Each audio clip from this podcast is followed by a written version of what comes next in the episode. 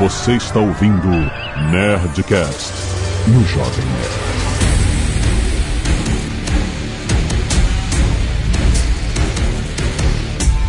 Landa, landa, landa, nerds! Aqui é Alexandre Antônio do Jovem Nerd de boy, o réu tá cheio. Nossa, Desculpa, inferno. Aqui é o Leonel Caldela e conheci um capeta em forma de guri. Nossa. Que é Carros Voltor sem chuva, mas com trovão. E o som de gigante. Bela citação. Aqui é o Afonso com dois Fs de faca Solano e Hellboy é o caralho. O nome dele é Anun Ungrama. Filha da puta!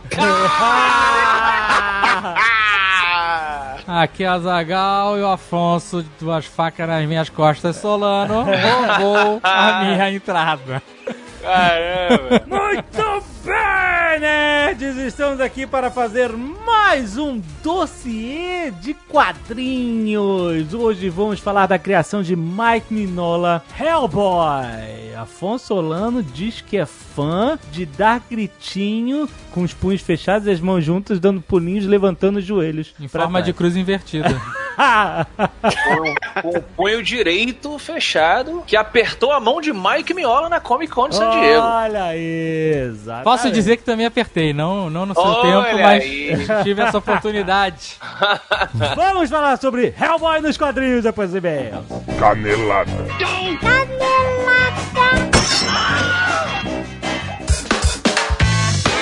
Muito bem, Zagal, vamos para mais uma semana de e-mails e caneladas do Nerdcast. Pausa dramática. olha só, olha só, Zagal. Hoje estamos fazendo um Nerdcast de Hellboy nos quadrinhos para preparar a galera pro dia 16 de maio que estreia Hellboy. Tá chegando. É, mas rapaz, o Hellboy com David Harbour. Isso. E a é o- Mila. e a Mila Jovovich como a vilã. É Jovovic ou Yoyovic? Boa pergunta. Ela é Nimue. É a Sim. vilã, cara. É muito boa. Rainha de sangue. E tem o Ian McShane, né? Com o Professor Broom. Não, não só isso. O filme tem a supervisão do Mike Mignola, Exatamente, criador do Hellboy. criador Tem- dessa estética. Essa estética do Hellboy é muito maneira, cara. Inconfundível. E a gente é muito fã. E o Mike Mignola tá sempre na, na Comic Con lá na San Diego. É verdade. né? Low É profile. Super low profile. Você chega fácil nele. Fácil. Ele só não dá boa. entrevista. Ele só acha meio esquisito quando você fica filmando ele de longe, que nem um stalker. Você ficou filmando o Mike. Porra, era o Mike Mignola, Ficou cara! olhando pra você. Ele era o Mike Mignola! Muito maneiro. Mas, pô, você leva o Hellboy lá, ele assina. Assina, cara. eu comprei, comprei É lá na hora maneiro, pro, cara. eh, pro amigo o senhor Z, convidei pra cá, pra esse Nerdcast, mas ele é muito tímido. Extremamente fã. E eu comprei um, um encadernado, ele autografou, dedicou, foi bem legal. Direção do Neil Marshall, que trabalhou em Game of Thrones, trabalhou em Westworld, cara. E um filme com visual muito mais gore e dark do que os antecessores, mas sem abandonar aquele humor ácido do Hellboy, característica do personagem. Lembrando, dia 16 de maio, estreia Hellboy nos cinemas. Completou agora 25 anos já. Caraca. Hellboy. Aliás, o Hellboy Day é no dia 23 de março, que é o meu aniversário. Existe Hellboy Day? Tem o Hellboy Day, dia 20, todo dia 23 de março. O Hellboy Day teve vários produtos exclusivos nas comic stores e tá tudo ao redor do personagem, pra quem é fã, cara. Eu tenho um isqueiro do Hellboy. Maneiro, tem É. tudo a ver. Eu comprei quando era adolescente. Olha Pra sério. chegar nas meninas que fumavam. Fala. Perguntar, você tem fogo? Eu, do inferno. Ah, caraca, putz grila. Que excelente. Ó, já vou avisando, tem três cenas pós-créditos no filme pra quando você for assistir no dia 16 de maio. Fica lá até o final pra você não perder nada, certo? Animal. Ou melhor, diabólico. E atenção, porque hoje é dia de Nerdcast, rapaz! Dia de educação financeira. E eu estou aqui com o Vinícius Fusical, que sempre participa com a gente. E aí, Vini? Tudo bem, Ale? Beleza, cara. Olha o seguinte, hoje nosso Netcast tá muito bom porque a gente vai falar de derivativos. A gente, a nossa proposta era mergulhar nos conhecimentos do mercado financeiro, justamente porque quanto mais a gente conhece, mais a gente sabe o que tá fazendo, né? Eu tenho uma história aqui que derivativo significa opções. Eu tenho história aí de, de investimento em opções muito errado que eu fiz em 2008. Quase, não cheguei a perder dinheiro, mas quase perdi muito dinheiro porque estava fazendo uma forma muito é, maluca, maluca, é, leiga, entendeu? Então eu, como leigo, eu contei essa história no, no Netcast e a gente justamente mergulhou um pouco na ideia de, de entender como trabalhar com derivativos da forma correta, da forma de mitigar os seus riscos e não de aumentar os seus riscos. Porque aquele negócio de, de ganhar muita grana em pouco tempo pode deixar você meio cego, né? A ganância do ser humano pode te jogar numa armadilha, né, Vini? É verdade, é verdade. Acho que o programa foi pra isso mesmo, Ale, pra gente tentar ajudar você o, e o Sr. K não perder dinheiro mais com opções. É, e- Exato. e falar um pouquinho sobre contrato futuro, que é onde o trader tá operando, com um pouquinho de swap. São temas complexos, mas acho que deu pra dar uma introdução legal sobre o assunto. Exatamente. Vale a pena você escutar. Já está aí na sua timeline. Baixe agora o Nerdcast dessa semana, que tá muito maneiro. E o que temos de produtos na Nova Futura, justamente relacionados a derivativos. A gente tem um produto que é o campeão, chama Super Strike. Olha aí, olha aí. você tem que botar Vingadores. Tem que botar Vingadores em tudo, cara. Mas o que eu vou pagar de royalties não paga o rendimento da operação. É verdade, é verdade, é verdade. Super Strike, o que, que é? O Super Strike é uma operação que ele é feito com ações e opções, ações da Magazine Luiza, neste caso. Aham. Então, olha assim, se a ação subir qualquer valor, ela dura seis meses, tá? Lá no vencimento, depois de seis meses, você leva 500% do CDI, que é um rendimento alto. Se ações da Magazine Luiza daqui a seis meses, na verificação, tiver subido qualquer valor em relação ao, ao valor de compra da- do início da operação, é isso? Exatamente. Você ganha 500% do CDI, é isso? 500% do Caraca. CDI que hoje, com o CDI de hoje dá aproximadamente uns 16% em seis meses, que é muito dinheiro, é muito rendimento. É muita grana. 16% bruto, né? 16% bruto líquido dá mais ou menos uns 12%. Depois de impostos, ok. É bom, cara. Em seis meses? Porra! Dá pra ficar melhor ali, porque a- se a ação cair até 19,99%, aí no final você também leva os 500% do CDI. Ela ganha pra cima e pra baixo também. Como é que é? Só a mágica das opções.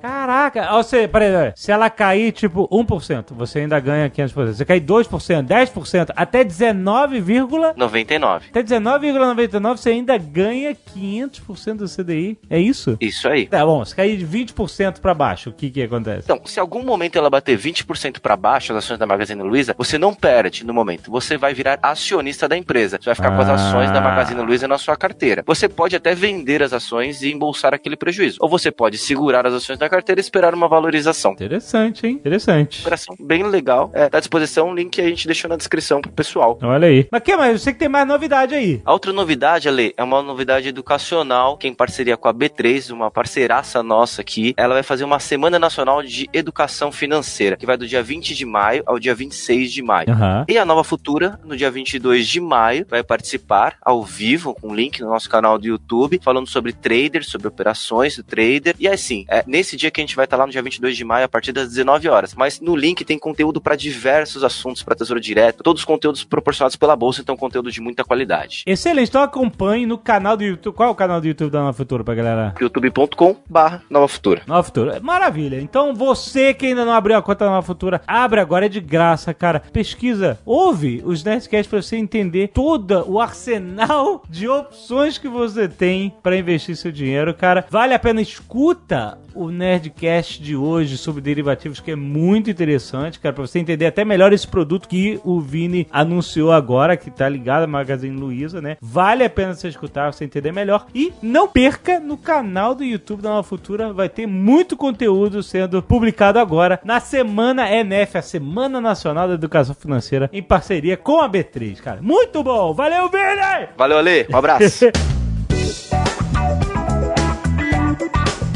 eu quero falar com os nossos nerds empreendedores que tem um problema que nós tivemos lá no início da Nerd Story, que era boletos. Olha, Como emitir boletos de uma forma econômica. boleto é um problema na vida de todo mundo, com loja ou sem, amigo.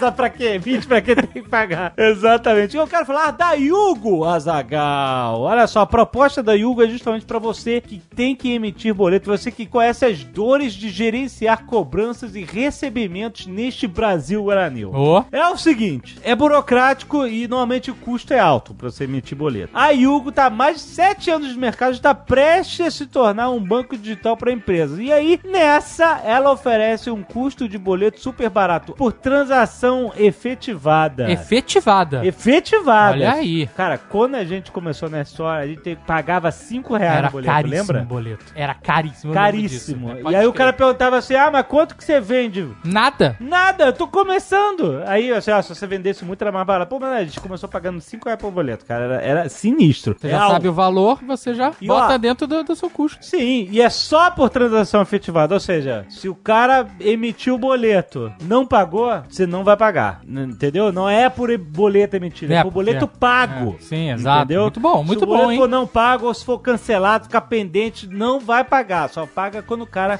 efetivamente pagar o seu boleto, né? A Yugo automatiza todo o processo de cobranças, desde enviar até realizar notificações de cobrança, né? Além disso, ela faz toda a conciliação financeira por meio de relatório completo sobre o status das cobranças realizadas e a gestão de cobranças pode ser feita através do painel de cobrança deles, que é 100% na nuvem, para cobrar e receber pagamentos online, ou se você quiser, você pode usar a API da Yugo, que é mega intuitiva para você integrar o seu sistema de gestão financeira ou nos seus apps, no app que você usa para sua empresa, etc. Excelente? Muito boa a solução, cara. Seja o seu modelo de negócio cobrança avulsa, recorrente ou via marketplace, a Yugo tem solução para todos esses modelos, cara. Tudo isso sem fidelidade, Azaghal. Ou seja, começou a ser cliente da Yugo, não tiver satisfeito, você pode cancelar a qualquer momento, não ficar preso 12 meses, 24 meses, etc, cara. Vai conhecer a Yugo, cara. Tem link aí no post para você solucionar a sua gestão de pagamentos online com boletos, cara. Muito bom, vai conhecer! E se você não quiser ouvir os recados e e-mails sobre o último Nerdcast de Vingadores, que tem spoiler de Vingadores, ainda não viu Vingadores, então Quem não viu Vingadores tá errado. pode pular diretamente para... 23 minutos e dois capetas em forma de guri. Quero agradecer aos netos que doaram sangue e salvaram vidas essa semana, como Alisson França, Gabriel dos Reis, Santiago de Queiroz, Gustavo Yassuda, Carlos Giovanni, José Mário, Cleiton de Oliveira, Jonathan Ferrarini, Israel Gomes, Gustavo Mitsunori e Natália Aparecida dos Santos Silva. Muito obrigado, seus nerds! Temos também o pessoal do Scalpo Solidário, Gustavo Carlos, Rodrigo da Mota, William Moura, Laiene Ribeiro, Rogério Silva e Arthur Costa Longa. Muito bom! Caraca, muito impressionante, essa semana é só, praticamente só homens, né? obrigado. Exato, é verdade. O que é muito Fala, incomum no De- caso... De que? De cabo solidário? Sim, normalmente tem muito mais mulheres nesse caso. Cabeludões, os cabeludões, olha aí. Agora, o Costa Longa, ele tem um nome de Senhor dos Anéis, né? Tem. Não é o nome de... Costa Longa é nome de seus anéis, isso aí. Olha só, a arte dos fãs. Quero agradecer a Joyce de Andrade que mandou o Krankenwagen. Olha aí, o Dom Azagal dentro da ambulância. Quero ir pro hospital, muito maneiro. Quero agradecer ao Adalécio Raimundo Mendes que mandou o Shazam científico aqui contra o vilão. Ficou muito, muito maneiro. Temos o Tempo Tudo Repara do Henrique Amorim Brown, cara. Caraca, Nossa. cara, tá dramático, cara, muito sinistro. Temos um Nerdinho Warrior pelo Victor Sainz também, olha aí, muito Legal. maneiro, de- bem, bem heróico. E o Dr. Mitos pelo Carlos Henrique Silva Leite, melhor amputar, né, aquela vozinha do Leonel. muito bom, muito bom. Muito obrigado pelas artes dos fãs, seus nerds. Você que está com o nosso app, viu elas aí. Caso você não tenha visto, entre no site, dê um page view. e veja. Gabriel Gulak Maia, 30 anos, físico no Instituto de Pesquisa Industrial e Científica da Universidade de Osaka, Osaka, Japão.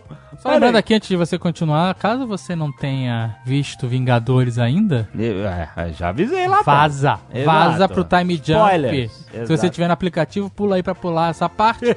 Caso contrário, vai vai adiantando aí, maluco. Muito bom. Trago-vos uma indignação sobre a teoria da viagem no tempo em Avengers Endgame, uma consequência não pensada nos atos dos Vingadores. 1. Um, é impossível retornar as joias para suas realidades. O filme mostra que quando você viaja para o passado, você cria, não instante que chega, uma bifurcação em sua linha temporal. Essa parte, cara, essa Não parte tem, da cara. linha temporal tá totalmente zoada. Nem como é. Eles falaram que é daqui, ah, esse é o nosso jeito. Os roteiristas desmentiram os diretores. Ninguém sabe o que tá falando. Ninguém da, dessa porcaria entende timeline. É. Ou seja, o que aconteceu foi bem simples. Eles simplesmente mudaram pra uma timeline onde todo mundo tá vivo. Exato, é. Mas aquela timeline onde todo mundo morreu, continuou todo mundo morto. Só que agora não tem mais eles porque eles foram embora dela. Entendeu? Caraca. Entendeu? Ah. Eles falaram assim, ih, gente, deu ruim, vamos salvar as pessoas. Aí eles foram pro passado, criaram uma bifurcação. Ah. E eles que voltaram não são os mesmos eles. Cada um ficou numa timeline diferente. Deus do céu, caraca. cara. Fascinou. E a timeline da estalada, além Ah. de ter metade das pessoas desaparecidas, ainda tem aqueles Vingadores todos que viajaram no tempo que não voltaram mais. Eles sumiram. Exato.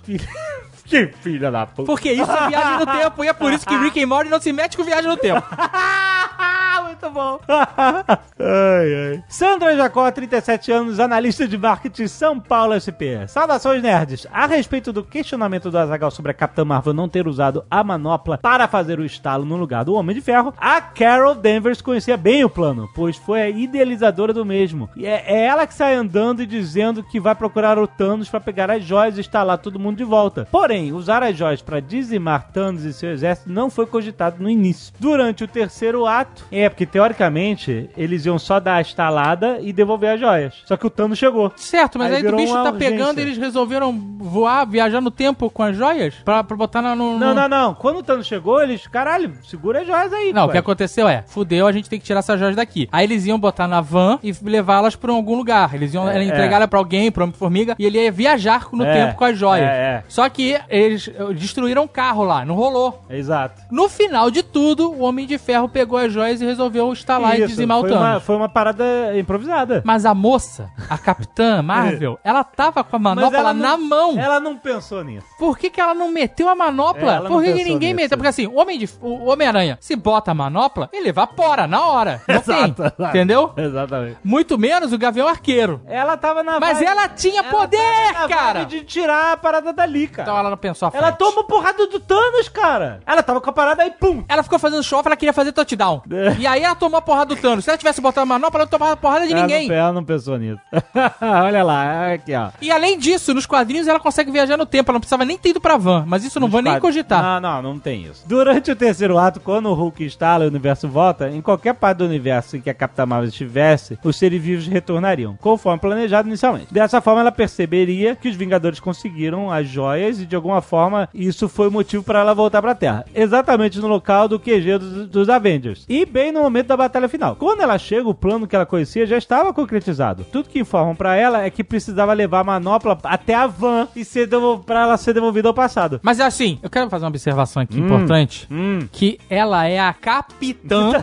Marvel. Ela não é a recruta Marvel. Mas Se é- ela pega a manopla, ela tem que ter Não. uma atitude. O- Não, leva pra van. Não faz nem sentido isso, cara. O que, que é isso? por Choque de isso cultura? Choque de cultura, leva pra van. É por isso que o Tony Stark é Tony Stark. O Homem de Ferro apenas pensa em pegar as joias e deixar a manopla quando ele vê o Thanos retirando uma das joias para nocautear a Capitã. No exato momento em que o Tony pensa nisso, o Doutor Estranho faz o gesto de pedir uma brecha para confirmar que isso vai funcionar. Isso aí. Um detalhe que merece ser observado é que o Doutor Estranho sabia que a Carol deveria ser nocauteada daquela forma para inspirar a ideia ao Homem de Ferro. No momento em que os magos entram no campo de batalha, o mago pergunta se todos estão lá, porque ele sabe que não pode faltar a Capitã na única possibilidade em que eles vencem. Por fim, com o bombardeamento do QG dos Avengers, me resta uma pergunta: será que a próxima base dos Avengers será construída no espaço, da mesma forma que é nos quadrinhos atualmente?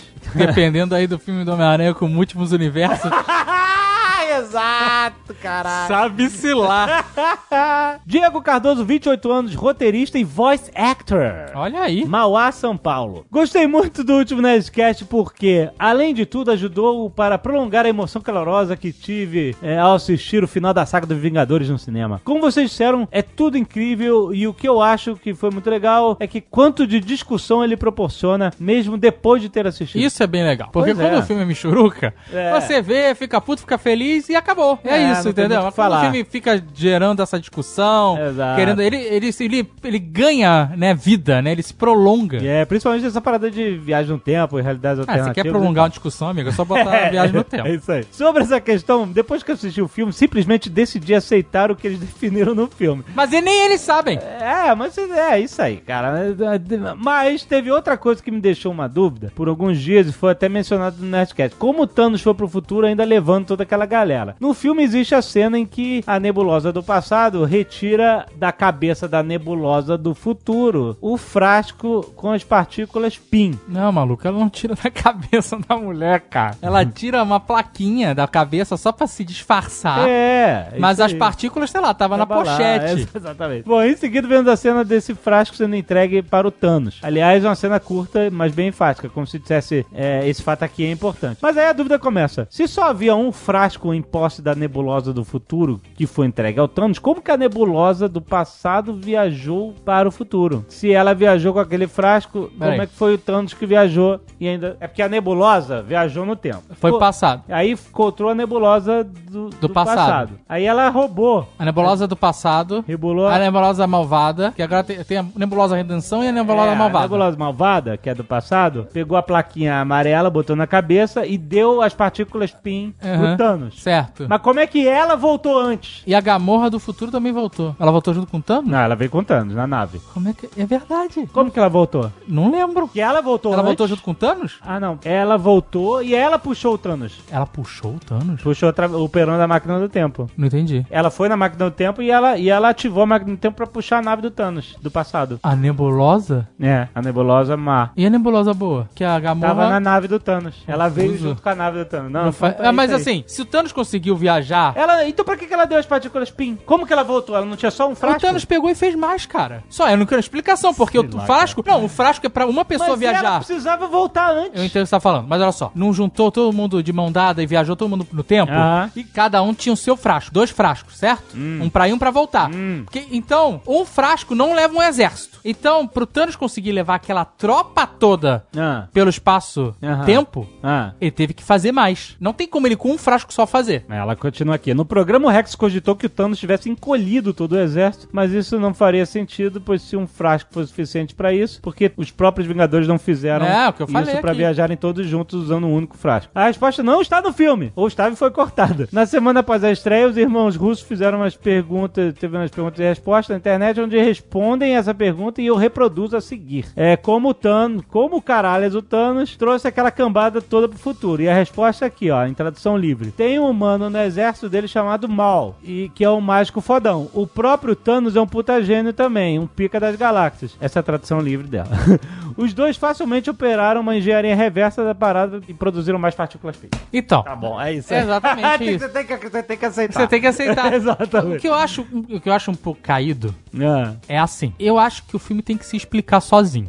sim. Quando o diretor faz um Q&A, um perguntas e respostas, Aham. pra ficar tirando dúvida do filme, eu acho um pouco zoado. Eu acho legal a gente ficar discutindo isso e É, tentando descobrir. é, é. Ah, teve a cena, então provavelmente. Agora o cara vir lá e falar, gente, é isso. Mas peraí, se alguém, pergunta, se alguém pergunta pro cara, ele não tem direito de dizer o que tem na cabeça dele? Ele fala, vai ver o filme lá, cara. Por quê? Porque de repente essa cena ficou cortada, entendeu? É, o cara é. fala assim, tem um, o cara falar que tem um cara no exército dos Thanos que é um puta mago. Ah, meu irmão. É. E que ele fez engenharia reversa e puta, ou me mostra isso no filme e eu não falo e deixa a galera ficar discutindo, entendeu? Aham. Eu acho um pouco roubar num jogo, entendeu? É. Faz um filme de 3 horas, tem 20 minutos de Gavião Arqueiro e o cara ainda perde tempo pra ficar explicando. Ah, não, Não meu irmão, nem me vem com isso.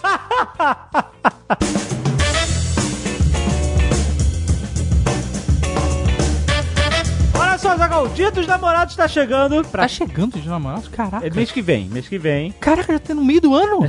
Chegando no meio do ano. Nossa senhora. Nosso pedido, encarecido, Sim. que você mande as suas histórias. Do Nerdcast dos Exato. namorados. É. Não inventa. Cara, Eu vou sou- pedir só uma coisa. Não inventa. Não inventa Tá ficando muito mirabolante. Exato. E esse ano faz 10 anos de Nerdcast Dia dos Namorados. Sério? Acredita nisso? Então você já sabe, manda e-mail para nerdcast.jovemnerd.com.br. Você bota ali no, no assunto, no subject, Aham, Nerdcast Dia dos Namorados e o tema. o tema. Reconciliação, menino que procura menino, menino procura menina. é. Exato, tudo. Sei lá quem procura, né, sei lá, fulano, fiz merda. Você separa. Desculpa, exato. Exato, separa os seus histórias bizarras, né? se- É. Conselhos amorosos. Separe lá seus temas para a gente poder Isso. gravar mais um episódio. talvez o último. Ih, Azagal, vocês deixam ser o último? Respondam Só aí, pra né, criar gente? uma urgência.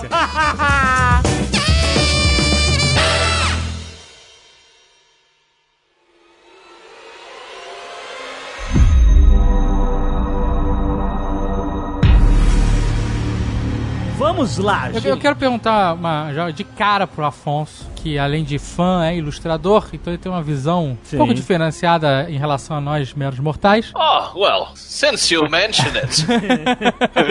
O Hellboy, na real, ele é um quadrinho cult, né? Ele não é uma, uma história de quadrinhos de massa, né? É uma história é muito mais de, de nicho, né? É. O que não é um problema, é bem legal, inclusive. Mas ele tem essa vertente. E é bem famoso, né? Bem cultuado nesse sentido. Ele é o mainstream dos cultos. Os filmes definitivamente fizeram o que costumam fazer com quadrinhos, mas particularmente com o Hellboy, realmente, ele era uma coisa bem cult. Acho que não somente pela temática ali do oculto, da investigação paranormal que a gente vai falar, mas muito também do traço do Mike Mignola, que é para um público gigante muito esquisito. Essa é justamente a minha pergunta pra você. O que é mais chamativo, o que é mais característico, o que é que desperta essa fanzice que a gente tem em ler Hellboy? É a mitologia dessas histórias de oculto ou é o traço muito característico do Minola? Cara, eu acho que a gente julga o livro pela capa. Então, com certeza, a figura do Hellboy em si já é muito peculiar, né? Ele, ele mesmo brinca que todo mundo acha que é uma pessoa usando aqueles óculos, aqueles goggles, né, na, na testa, e depois que você pega e folheia, você fala, ah, não, são dois chifres cortados. Eu achei, a primeira vez que eu vi o, o Hellboy, eu achei que era tipo dois óculos na testa, é isso aí.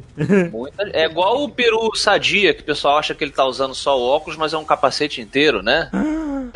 O peru do Sadia tem um capacete, cara. Tem. Tem, é gente. verdade, ele tem um capacete, cara. Olha aí, bota aí, ó, peru sadia. Eu tinha um amigo na faculdade é quando eu estudei. Perdigão, maluco. Quando eu estudei, não, é da Sadia. Eu tinha um amigo na faculdade que era magrelinho e tinha uma motoca e a gente e ele tinha um capacete branco e o apelido dele era peru do Sadia. E ele cantava Essa dia é saudável, eu lembro disso. Ele ficava passando a mão no, no presunto falando assim: Esse não, você não me engana. ah, é sim, esse é De Sadia. jeito nenhum. Tá querendo me enganar, é? Porra. Olha aí, Jovem Nerd impactado. É, não, marcou todo mundo. E a figura do Hellboy, então, tem essa, essa coisa esquisitíssima e peculiar, e a coisa da mão direita dele, aquela mão de pedra, né? Isso tudo no traço do Mike Miola, cujas figuras humanas quase não têm ombro também, né? É, muito característico, né? É muita coisa do- dos ângulos do Miola. no, no mundo de Mark Miola. Ninguém faz uma natação e as sombras são muito.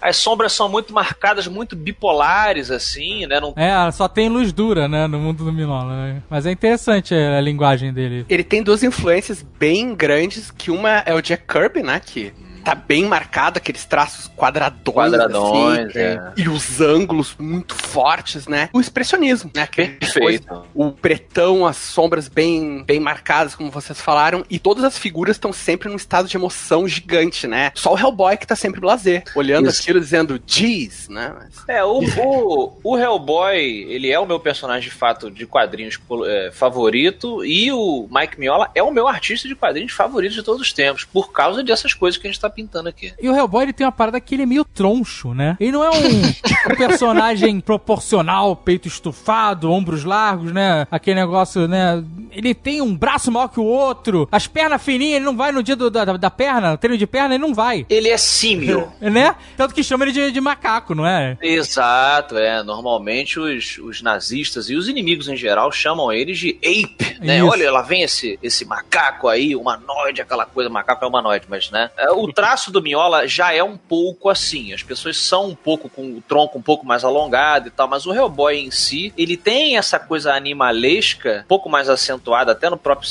traço do Miola, mas nos outros artistas, que é uma série que tem muitos artistas e roteiristas convidados. Mas nele, particularmente, eu acho que é muito para dizer que ele tem essa mistureba aí entre a humanidade e o lado do, do, do demônio, né? Então, o pé dele é pé de demônio, ele tem cauda. Ele tem um casco, né? Quase é um, é um casco, né? É um casquinho, a perninha dele é, é- é parece mais curtinha. Sim, ele é bem trocudão, assim. É, é muito legal. Eu acho. Você bate o olho, você sabe o que é. Tanto que tem uma action figure, uma estátua do Batman, que em preto e branco, que é nesse traço, e você, a hora você bate o olho, caralho. Batman no estilo Hellboy, né? Exatamente. Ô, Afonso, você que coleciona, você tem toda a coleção, né? Tudo. É, você tem tudo, exatamente. Eu, que sou um torcedor leigo, li algumas coisas só. Pergunto, eu sempre vejo o Hellboy no traço do Minola, assim, e você falou, ah, tem muitos outros artistas convidados, assim. Tem mesmo ou a maior parte da obra é... Porque eu ia perguntar, o- os heróis mainstream, sabe, Batman, Super-Homem...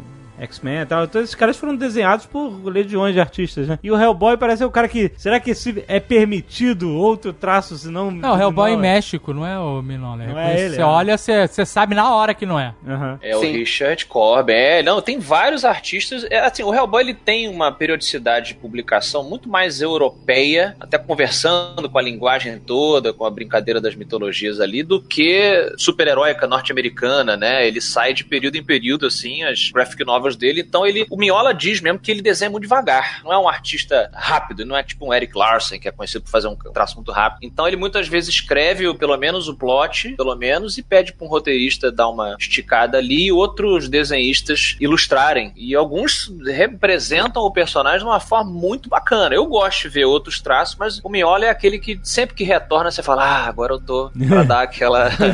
né? Tá com o papai aqui, tá com a mamãe, né? Fica com a cara de que é uma, uma história especial, né? Se é outro artista. Tu sempre pensa, agora ele vai fazer, sei lá, vai ter uma aventura side quest, assim. Mas a Isso. mitologia principal, ah, fica com aquela sensação, tem que ser o Minhola, né, cara? É, é importante também a gente pontuar que, pra quem a maioria das pessoas conhece o Hellboy nos filmes, no quadrinho, e daí vem muito minhas críticas na época que saiu o filme e tal, o Hellboy, ele é muito mais um investigador paranormal a lá Constantine do que um super-herói porradeiro que os, né, que os filmes A retratam. parada do Hellboy é o oculto. Isso. É? Tem, tem sempre assim, ele é sempre algum folclore obscuro, uma cidadezinha da, da, da Europa Oriental, onde, sei lá, todas as meninas estão nascendo com olho de sapo. Aí o Hellboy chega com a Liz, com a galera lá do, do Bureau de Investigação Paranormal e tal, e eles têm que descobrir que porra é essa. Claro que tem, né? Eventualmente tem lá um monstro, um demônio, uma bruxa, alguma coisa que eles têm que sentar a porrada, mas até que isso aconteça, e muitas vezes é, é até anticlimático o confronto, isso que é legal, o que vence a situação é o conhecimento daquela lenda, daquele, né, daquela mitologia. Aham. E você, enquanto leitor, leitor, acaba aprendendo muita coisa sobre essas lendas. O Miola, muitas vezes, no, e os artistas e os, os roteiristas, escreve nas graphic novels a fonte daquele folclore, onde foi que ele leu sobre aquilo e tal. Então é, é, é muito cheio de cultura. É, o Minhola é uma enciclopédia de mitologia e lendas, né, cara? Isso.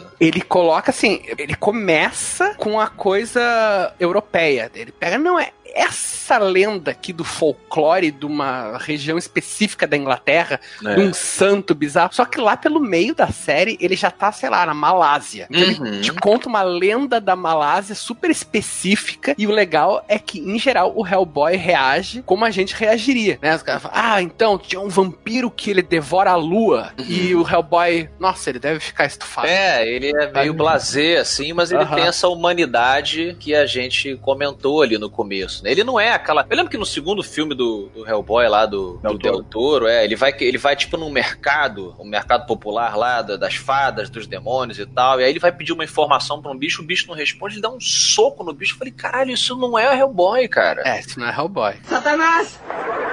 Vem cá, Satanás! Mas é engraçado pensar que no início dava a entender que o Hellboy seria um personagem um pouco mais padrãozinho, né? Que a primeira, o primeiro arco dele é a história é do Minhola e o, o traço, obviamente, do Minhola, mas o roteiro é do John Byrne. Isso. Né, que é um artista e roteirista tradicionalzão, né, de quadrinhos de super-herói. Você disse que o primeiro, os primeiros Hellboys ever? Os primeiros, os primeiros, É, primeiros primeiro- quatro. primeira história. A primeira história dele, ele pediu um help lá pro John Byrne, que ele tava um pouco inseguro quanto ao roteiro, não ao plot, mas o roteiro, e realmente você enxerga alguns arcos, alguns estereótipos até de, de, de super-herói. Mas ainda assim, claro, tem ação, tem perseguição, isso aqui tiro, porrada e bomba, como diria a grande poeta. Até o Lobster Nacional. foi criado pelo John Byrne, né? O Lobster. É assim, ele tem esses.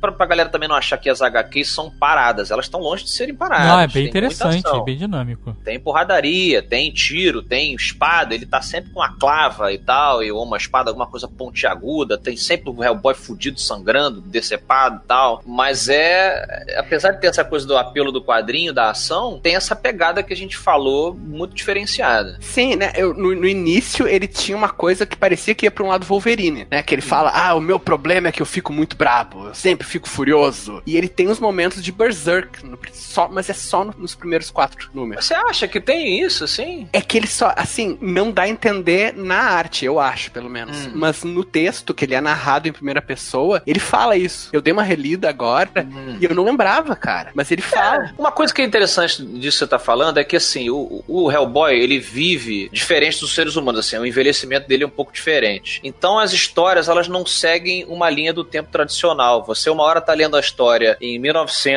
1946, ali, logo depois da guerra. Daqui a pouco você tá lendo uma história de, dos anos 80, que ele tá no México, e daqui a pouco 2006, e volta pra 1939. E aí, nessa, nesse vai e vem, você vai vendo diferentes humores do personagem, mas ele meio que tem sempre essa a linha moral de que ele não quer muito saber, saber, como diria Ruth Lemos aí, um meme antigo. Nossa, à saber. cabeça. Ah, saber, saber, que até um. Ele não quer muito saber o que ele é de verdade. Que aparece a galera falando: olha, você é o filho da puta que vai matar Satã. Ó, você tem que tomar, destruir o mundo. Você não sei o que. Ele fala assim: meu irmão, eu gosto de não saber. Peraí, você tá me dizendo que o Hellboy é o isentão. Ele é isentão. Porque imagina só, você é invocado por um bando de nazistas que amam o oculto, que é o que eles gostavam. Você é vermelho, você tem dois pares de chifre, e aí você fala, velho, coisa boa eu não sou. Então é melhor não saber o meu objetivo, que, que é um pouco da mensagem que passa, que tipo, ah, o seu destino você que faz e tal. Ele claramente ele é para ele vem pra destruir o, o mundo, dar início ao apocalipse. E ele tá E- se pegando. E ele odeia esse destino, né? Tanto que é a coisa Sim. dos chifres, que ele corta, que ele, Uhum. ele, ele quer fugir disso. É, várias vezes alguém prende ele. É, é bem nesse esquema assim, você tem o, o arco principal, que de vez em quando ele vai descobrindo tal, mais coisas sobre quem ele é, da origem, o destino, e os monstros pontuais que ele vai resolver, que a gente deu esse exemplo. Mas conforme essas pessoas vão aparecendo e tentando dizer pra ele, ou chamando, ou convocando ele pro destino, ele tá sempre tipo assim, ô, ô, tia, não mexe comigo não, que eu andei bebendo com esqueletos, tô meio puto e foda-se o meu destino, entendeu? Eu tenho meus amigos aqui, minha amiga, e vai dormir. E isso é meio engraçado, assim, porque o pessoal fala, mas você é a Numurama, a mão direita da destruição. Ele, "Pux, cala a boca aí, ô velho. Porra. é, é, eu queria perguntar sobre a origem do Hellboy nos quadrinhos, assim, é... Tudo tem a ver com Hellboy. Metade da mitologia que aparece tem alguma coisa a ver com a origem do Hellboy. cara. Porque ele é descendente do Mordred, do rei Arthur, né? Sim. Essa é a parada Sim. mais bizarra que eu aprendi da... da... É um demônio com a filha do Mordred. Sim. É, é uma descendente do Mordred. Que O Mordred, ele teve dois filhos homens, se não me engano, e uma filha mulher. E a filha mulher foi uma bruxa, que era descendente da Morgan Le Fay, né, da Morgana. E ela deu origem a uma linhagem de bruxas. E daí, mil anos depois, lá tipo 1500, essa bruxa fazia parte de um sabá lá. Ela casou com um demônio, que é o Azael. Daí ela- eles tiveram um filho no inferno, que é o Hellboy. a recepção desse casamento foi linda, gente. Essa bruxa, filha do Mordred, ela viveu 1500 anos, é isso? Não, não, foi, era uma linhagem. Ah, era uma linhagem. A linhagem é lá embaixo. Uhum. Ah, tá. Mas aí ele nasceu no inferno e tal. E aí, qual foi a parada dele vir pra Terra na invocação nazista? Então, assim, então, só pra antes de a gente falar disso, deve ser bem complicado você ser uma criança no inferno, né? Pô, mas ele é um criança Mesmo sendo um demônio. meio demônio. certo, mesmo assim não deve ser fácil, amigo. Tem bullying em tudo que é lugar. E você ser um mestiço no inferno deve ser complicado pra caralho. Mão grande, mão É. grande, mão. Sou grande. Essa mão aí, Hellboy! Punheteiro, punheteiro, punheteiro. Mas a, mas então, mas a invocação dos nazistas, é isso? Ele vem criança, bebê, é isso mesmo? É, ele vê uma criancinha, um, um boy mesmo ali, com. É porque a idade dele bala- é bem bagunçada, mas ele vem como se ele tivesse o que, Caldela? Uns dois anos, assim, visualmente? É, eu acho que por aí, cara. Uns, uns três, talvez, eu não sei. É, isso Mas Mas dá assim- errada a parada. A parada é dar É. errada o, Uhum. Culto lá que eles fazem, né? A- a- Mas o que, que os nazistas estavam querendo? Rasputin, gente. Vamos dar o nome. É, era o Vamos dar Rasputin. pro- É, o Era. Rasputin mesmo? Era. Nazistas queriam a Arca da Aliança. Isso, eles queriam a arma, que é o que sempre. A arma final. a arma final, isso. Aí. Desde Indiana Jones eles estão atrás disso. Exatamente. Eles queriam invocar a Arca da Aliança do inferno? Não, não, Não, foi não, uma a Arca da Aliança metáfora era que uma- o- é. Um Eles queriam poderes místicos. É, aí eles falaram assim: vamos invocar aqui o Satanás pra Lutar do nosso criar lado. um. É, lutar do nosso lado. Só que eles erraram nos cálculos e ele nasceu no acampamento dos aliados, ali próximo. Ele apareceu do nada, no meio da galera, e aí o pessoal foi atirar nele e o professor Brutal falou: Não, velho, calma aí. Vamos, vamos. Ele que meio que enxergou que essa história que a gente brinca aqui de não é porque você é destinado a alguma coisa, você faz o seu destino, aquela coisa e tal. Ele fala: Não, eu, eu vou criar ele como uma boa pessoa. Eu teria matado ele muito. Na hora, né? Essa chamas, maluco. É Hans, get the Flamewerfer. Você tá, na, você tá na guerra contra os nazistas, num acampamento fudido, e é Segunda Guerra Mundial e me surge um bebê demônio? Ah, cara. Não tinha. Só esse professor tinha muita influência nessa tropa, malandro, pra ter sobrevivido. Mas é- era um grupo exatamente pra isso que tava É. ali, né? Eles foram. Nesse grupo tinha o professor, tinha uma médium, que eu não lembro o nome, tinha mais um pessoal importante, tinha inclusive um super-herói do John Byrne, que era o Torch of Liberty, que. É, o, o Lobster. Não, não, não. Não, o não, Lobster não, Não, aparece era o depois. Ah, não, o Lobster aparece depois. Não, É, O Torch of Liberty era, era- tinha esse selo no o Capitão real. né? América, né? É o a Capitão- brincadeira Capitão o América, Capitão né? América é na Segunda Guerra e eles estão ali, eles estavam ali justamente, né, Caldela, pra ficar de olho no que os nazistas estavam aprontando. É, que eles viram que alguma coisa ia acontecer numa igreja em ruínas. Quando E um de- bando de nazistas se junta numa igreja, coisa boa não vai sair. né? E só que os nazistas achavam que ia ser uma super arma e diz- eles dizem que o Hitler tinha muitos, né, muitos esquemas ocultos, só que o Rasputin sabia o que que era. E o Rasputin se infil- infiltrou naquela coisa e ele queria realmente trazer a besta do apocalipse pro mundo, né? Porque ele queria fazer o mundo ser destruído e renascer. Drujahad. É sempre um cara desse. não, e, é. e a parada dele é porque ele vinha com a, a mão direita do, da destruição, né? Mão direita do destino. Que é a Sim. chave aí que supostamente o- vai destrancar o Beuzebu. Então, Na verdade, é. os dragões lá. O Hellboy. Ele o tem essa-. Não, É, o, o, o Hellboy, a gente fala de inferno aqui e tal, céu e inferno, mas o Hellboy ele, ele puxa muita coisa da mitologia do Lovecraft. Ele mistura a arte, aquela coisa iconográfica, digamos, do Lovecraft, para que ele chama de os dragões que estão. É, é- é meio que um horror cósmico também. Uhum. Então ele não é simplesmente, entendeu? É, ele, ele é mais Lovecraft menos Dudu Spor, vamos botar assim. Satanás! Venha cá, Satanás! A mão, ele nasceu. Quando ele, ele É nasceu. uma manopla, não é uma mão. É uma manopla de Não pedra. é a mão, é a manopla. Então ela sai da mão dele? Não, Ela, ela faz parte dele. Então, mas ele nasceu lá da. da... Mais importante do que essa A sua bruxa. dúvida, muito mais importante, é porque essa importante é relevante. É realmente essa dúvida é relevante. Se foi parto normal. a cabeça não foi o maior problema nesse parto, hein? Acho que foi cesárea. A cabeça já tinha os chifres, cara. No- E era um chifre tipo do Loki, sabe? No ultrassom lá do inferno, o demônio olhou e falou: Olha, é melhor fazer cesárea. Porque o cordão tá, tá enrolado no pescoço, ele antes fosse. É o rabo. O rabo tá enrolado num chifre. e ele tá tentando puxar com a manopla de pedra dele.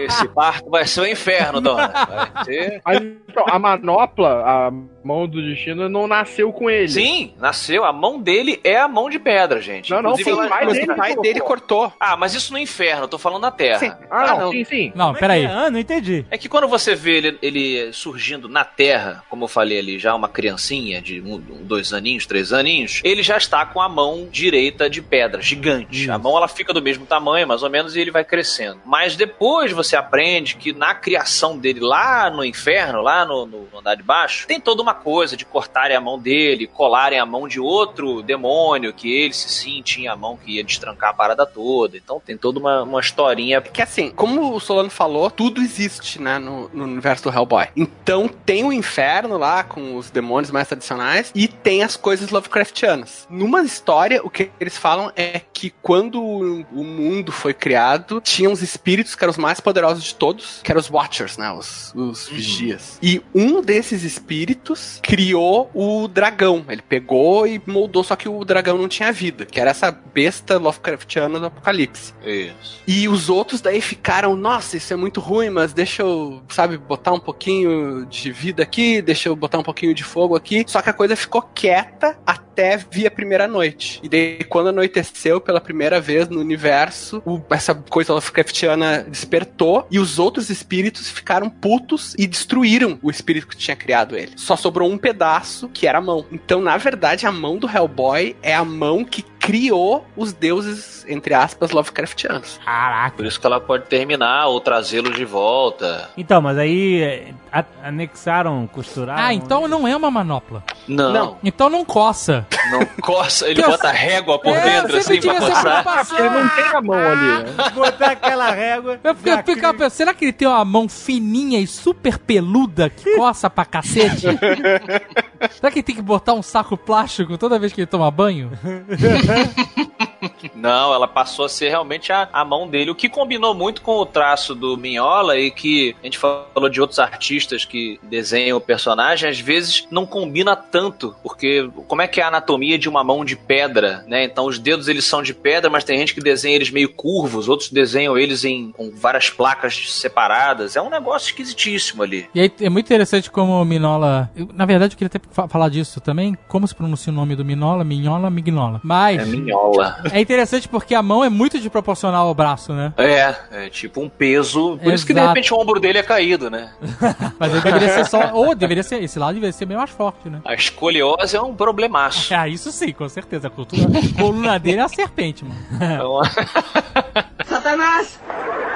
Venha cá, Satanás! eu queria falar dos nazistas. Fucking nazis. I want my scalps. Mas, cara, pois é. Hitler era, dentre muitas coisas, um cara muito difícil.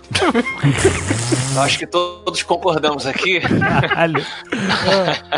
Mas é, o nazismo, ele nunca sai da nossa cultura pop aí, muito por essa coisa que a gente tá comentando aqui ao longo do programa. Porque eles, eles tinham um apreço pelo oculto que foi muito explorado pela cultura nerd. É, o, o- o- o nazismo ele tem algumas características que fazem ele permanecer na cultura pop, principalmente porque elas são exploradas no, no cinema, ou até nos quadrinhos, ou em outras artes, né? E foi uma luta muito fácil de identificar o lado bom e o lado ruim. né?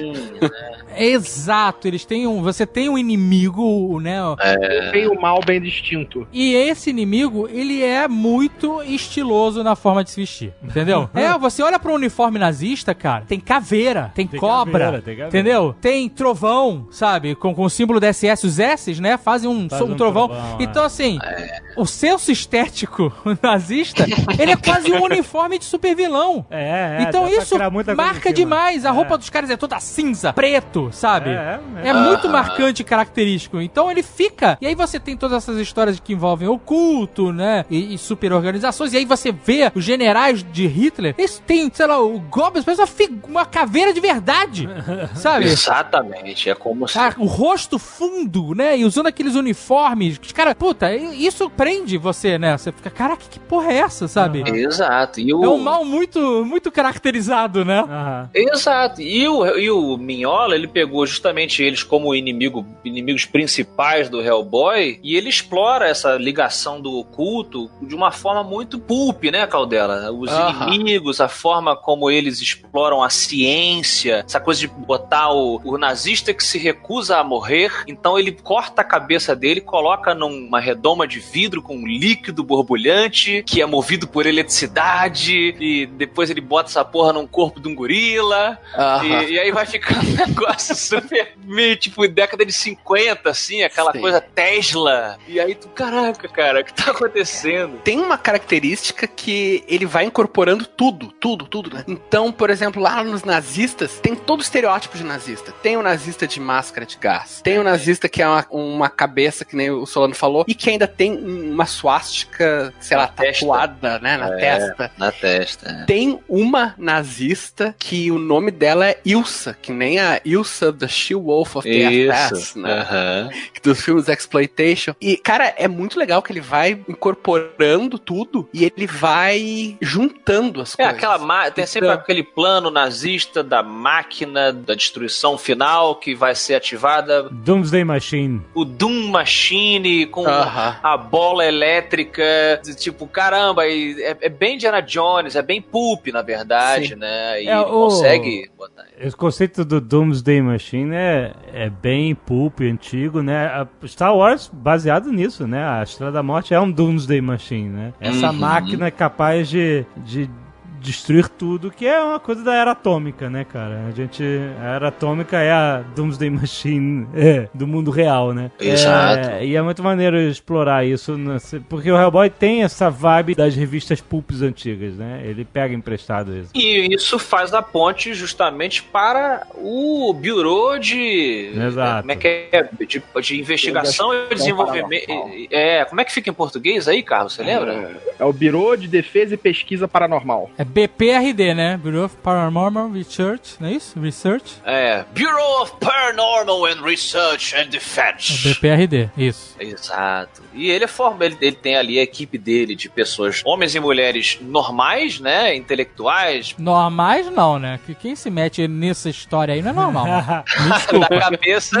Da cabeça não. É, mas os normais quero dizer porque colocados ao lado da equipe de anormais, eles parecem, né, são pessoas tranquilas. Acho que vale a pena a gente mencionar aqui a equipe do Hellboy. Sim, sim. Mas já que a gente falou do BPRD, eu queria perguntar, porque eu, eu sei que o símbolo do BPRD tem algum significado. Aquela mão segurando a espada e o triângulo. Mas eu não sei o que esse significado significa, etimologicamente falando. Alguns de vocês sabem? Putz, cara, de cabeça eu confesso que não. Quer dar Eu não sei, cara. Amigos que estão ouvindo esse programa, leitura de e-mail serve pra isso. Eu quero saber o que significa esses elementos. A mão com a espada pra cima, o triângulo, essas coisas. Por favor, aguardo vocês no e-mail. É sempre maçonaria, cara, na dúvida. Nova ordem mundial. É, é um ponto. Mas assim, o, o Bureau, o BPRD, ele nasce depois da vinda do Hellboy. Sim. Sim, é. E o Hellboy ficou sendo cuidado pelo professor Broom e, e o professor Broom criou o BPRD, é isso? Isso. Ele fundou essa organização a partir do encontro com o Hellboy. É, o professor Brown é o Samuel Jackson da parada. É, a partir do, do Hellboy, ele começa a, eles começam a encontrar, até porque eles estão correndo atrás do que os nazistas estão correndo atrás, tentando sempre um passo à frente, eles vão encontrando essas figuras aí, folclóricas, mitológicas, paranormais, e vão colocando elas nessa, nesses X-Men, digamos, Aham. do bem, né? Por quê? Tem os X-Men do mal? Caraca. É, mas tem que chegar antes. Mas aí, é, os personagens que a gente conhece mais é a Liz, e a Liz tem poderes de fogo, Piroquinético. piroquinético, exatamente. O mais conhecido é o Ape Sapiens. o Abe Sapiens. Sim, o Abe Sapien é o, o, o sidekick, né? Que fez spin-off. Teve o spin-off aí do Del Toro. Ganhou Oscar, malandro, sozinho. É. Total. Que é outra diferença muito importante do- dos quadrinhos pra grande tela. No quadrinho, ele não tem nada a ver com telepatia, aquela coisa empática de, né, de encostar a mão e tal. Ah, não? E- a- Não, não tem nada disso. Qual é a da parada? Cara, ele é um, ele é um, um, um homem anfíbio, né? Um amphibian, é, Ichthyosapiens, eles, eles cunham o termo lá. E, e- então ele tem poderes de tipo isso, uma, uma força acima do normal. Ele respira debaixo d'água, ele, ele tem essa- essas características desse híbrido. Mas ele é uma pessoa que não tem outro superpoder, assim, telepático, nada disso. Ele é um Hum. cara só inteligente, muito culto. E ele se apaixona por uma... Pela Liz. Pela Liz. É, ele tem um lance com a Liz Sherman, que é uma mulher que tem um super poder aí, como o Carlos falou, de pirotecnia, né? Não é pirotecnia, não, é. É piro- pirocinesia. pirocinesia, controlar o gerar e controlar o fogo com a mente. Mas ela é uma pessoa que tem um passado escroto, então ela tem um trauma muito grande e ela quando tem um ataque, né, de ansiedade ali, ela pode causar mal às outras pessoas. Aquela metáfora toda com fogo que a gente já viu ser explorada ali. E É, aquela coisa é bem X-Men a história dela, né? Ela tava sofrendo um bullying lá quando era criança e de repente o guri que tava fazendo bullying com ela começou a queimar e daí a casa do guri, a casa dela e tipo morreram, sei lá, 30 pessoas nisso. Uhum. E daí morreu toda a família dela e daí o Biro leva ela, né, pra ser criado. é uma versão muito mais dark do- dos X-Men. É isso. Exato. É, tem essa parada. Um que eu gosto muito é o, o Roger, que é um homúnculo. Ah, esse personagem é muito bom, cara. É incrível. Explica, vamos explicar pra galera que não, não saca o que, que é um homúnculo. O homúnculo é um conceito, eu acho que é da alquimia, eu não É. sei. É. É um, enfim, é um conceito medieval, que tu. É um negócio de abiogênese, né? De tu criar vida a partir do nada. Uhum. Então que os alquimistas colocariam ervas e uh, substâncias assim num, sei lá, num jarro, depois de um certo tempo sairia uma criatura viva, tipo um homenzinho, né? Por Ah, Você o monta uma- um boneco de argila também pode ser. Tem vários tipos, né? Você faz um de. É quase um Frankenstein vegano. Então,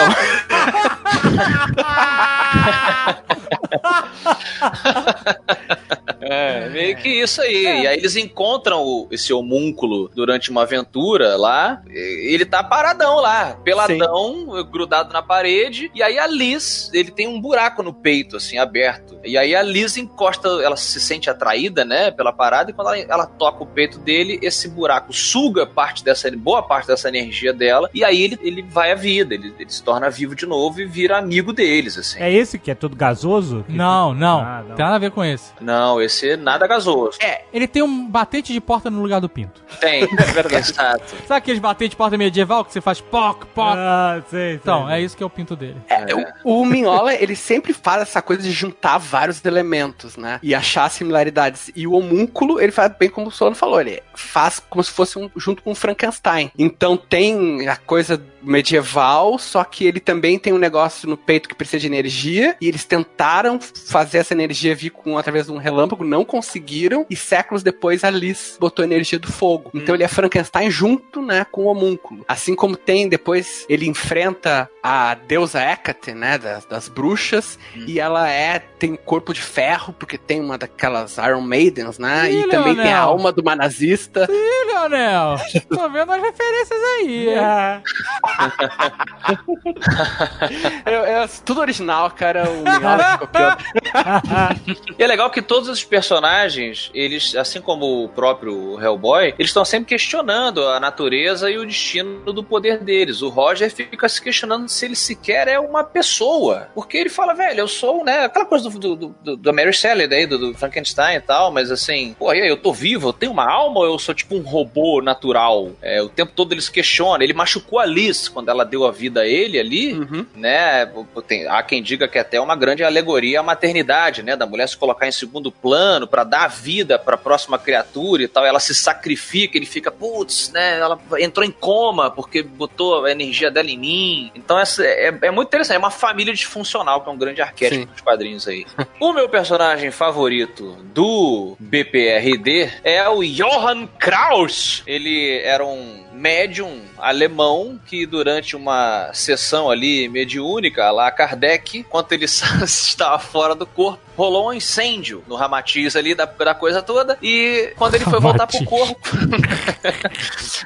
quando ele foi voltar do nosso lar, a parada, ué, cadê? Queimou e por uma coisa confusa ali do sobrenatural, ele não morreu. O espírito dele não foi como Patrick Swayze foi e ficou preso aqui na Terra numa forma ectoplásmica. Ah. E aí o, o Biuro é, fala pra ele, ó, a gente vai fazer pra você um corpo como se fosse um- uma roupa de mergulhador, É. onde o- a sua forma ectoplásmica pode habitar e você consegue andar por aí, falar com as pessoas e tal. Isso é uma parada muito foda do Hellboy, que é essa diversidade de personagens malucos, né?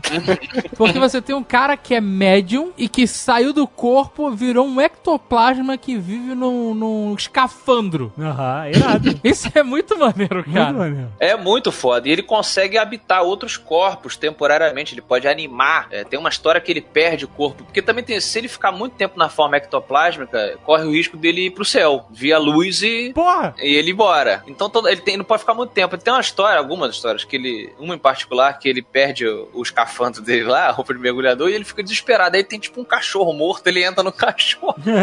e aí ele meio que, galera, sou eu. Aí nego. Ah! Ele tem que, tem que ficar aqui, senão eu vou embora tal. Esse cara assim tá preso, hein? Porra! Esse cara. não- O cara que era é, médium e fazia sessão de, de mesa de, de. pra conversar com os espíritos, esse não quer subir.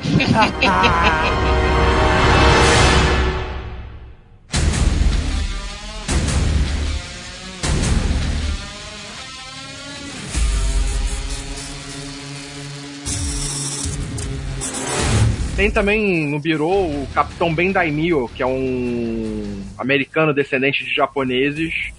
Que é um US Mariner que vai pra uma missão na floresta da Bolívia e acaba sendo. se transformando num Air Jagar por causa de um culto ao jaguar nativo do lugar, que matava as freiras. Ele sofre lá um ataque e acaba se transformando nesse lobisomem. né? Não é lobisomem. Como é que seria isso em português? Air Jaguar. Jaguar. Where Jaguar?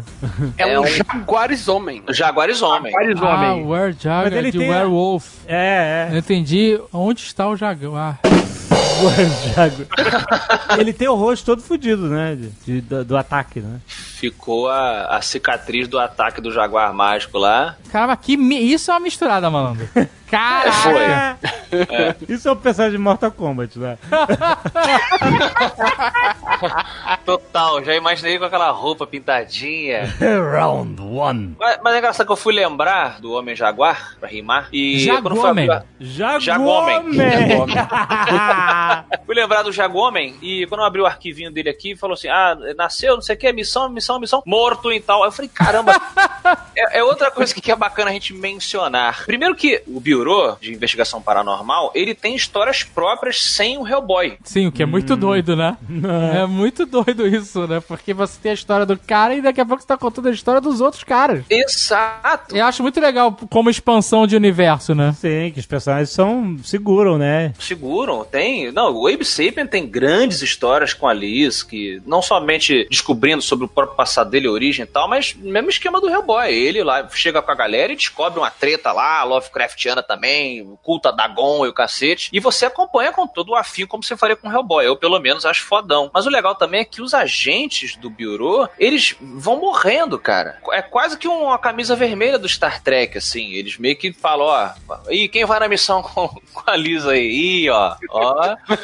Normalmente, as, as pessoas normais acabam morrendo. Aí, não, tá tranquilo. Aí eles já apresentam pra você: olha, essa aqui é a, é a fulana de tal, capitã, ah, beleza, tal. Meu irmão, aí, puta, alguém vai morrer devorado por um monstro maia. Aí não dá outra. Morre malzão. A própria Alice, ela, na- numa das primeiras histórias, ela já fica em coma, né, cara? O, pessoal, o pessoal tem uma, uma vida difícil, assim, insalubridade e tal, né? Existe um arco longo em que essa galera não volta, os caras. É isso, que tá sendo contado desde então? 25 anos? Sim, sim, a história ela é contínua, ainda que você fique dando esses saltos na narrativa que eu falei. Mas nos quadrinhos o Hellboy morreu, morreu, né? Quer dizer, morreu não porque o demônio não morre, né? Mas Ele vai pro inferno, fica putaço porque não tem taco e mata todo mundo, não é isso?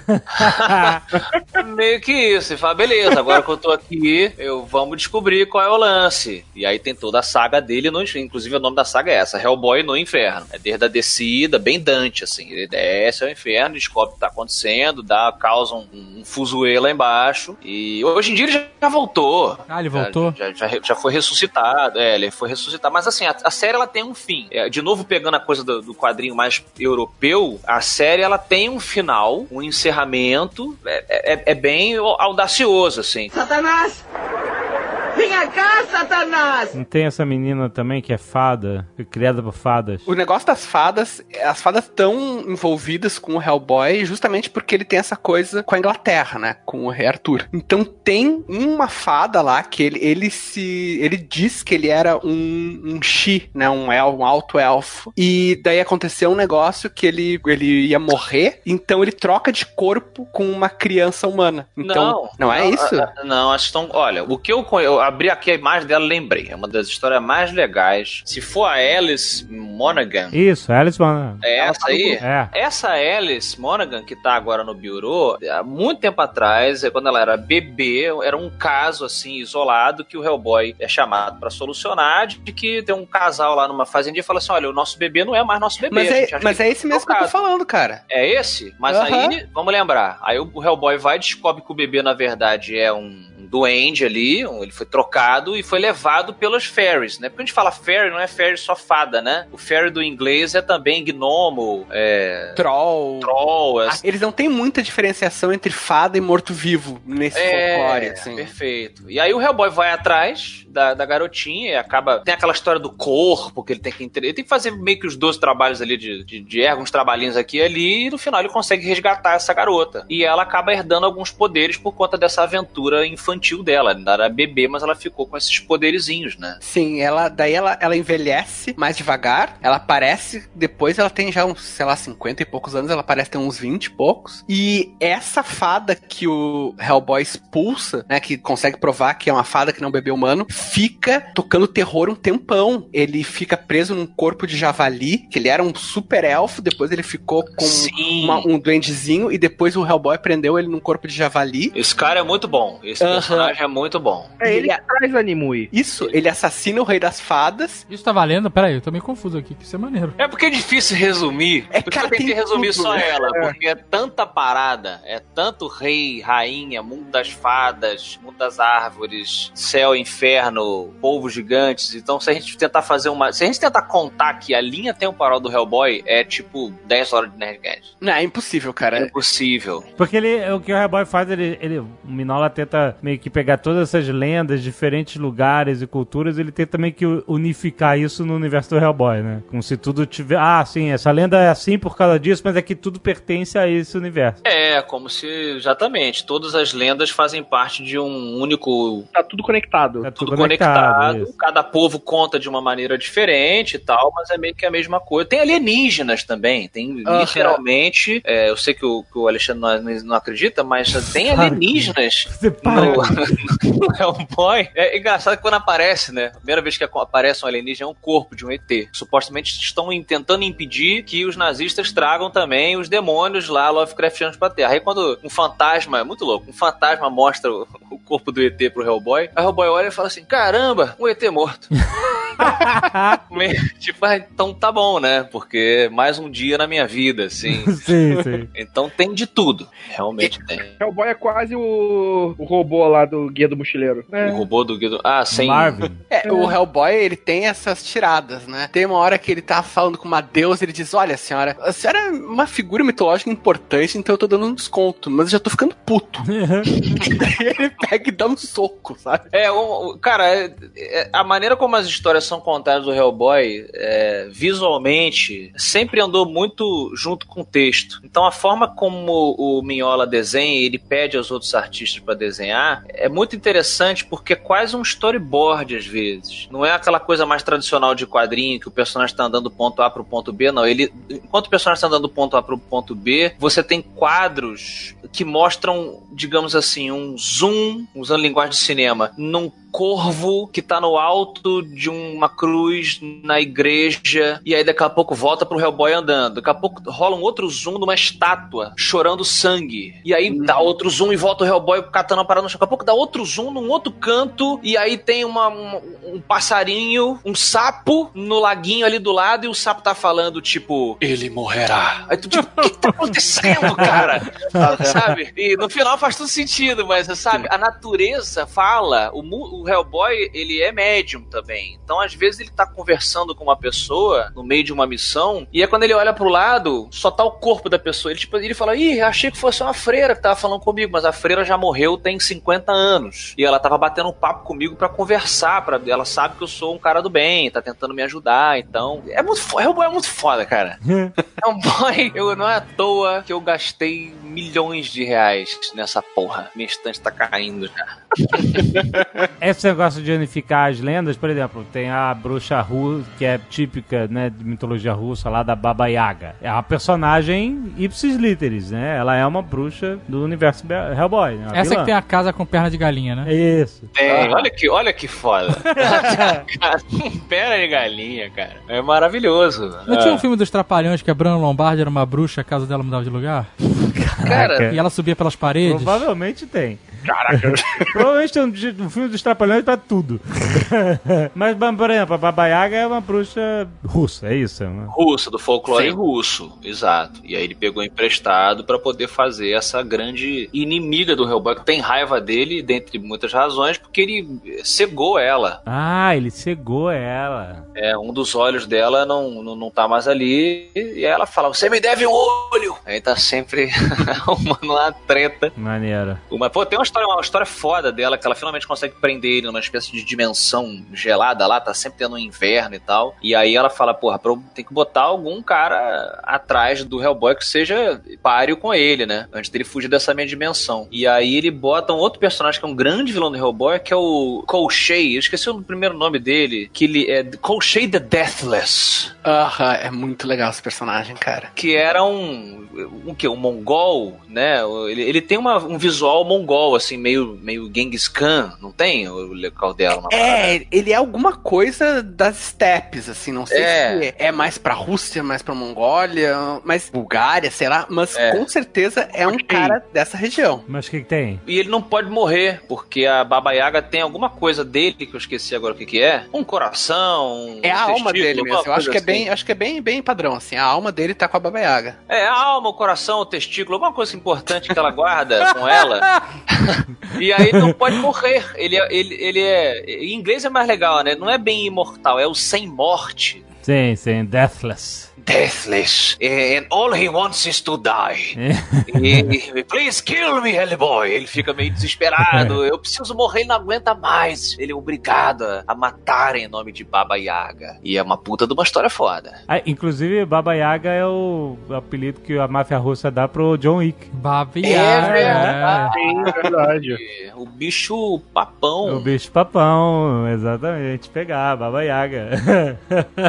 Olha aí. O- Outro vilão importante que a gente cita é o primeiro, né? O Grigori Rasputin. Rasputin. Eu acho o Rasputin um vilão fácil de escrever. Eu acho meio preguiçoso, entendeu? Porque, ah, o cara era todo... Ele entendeu? existiu, né? De Ele verdade. existiu, ele era o conselheiro místico lá da família Romanov, né? E, e aí, quando os Romanov foram mortos na, na Revolução Russa, ele foi também destroçado lá, né? Tem toda essa, essa parada de. É, morreu sete vezes, né? Sei lá, morreu não sei quantas vezes. Castraram ele e botaram um pino da boca, não tem É, foi uma parada violentíssima. Foi, cara. É, envenenado, afogado, esfaqueado, degolado. Tem um lance desse, uma. É porque o Rasputin, na vida real, ele era só um, um ha, sabe? Um desses.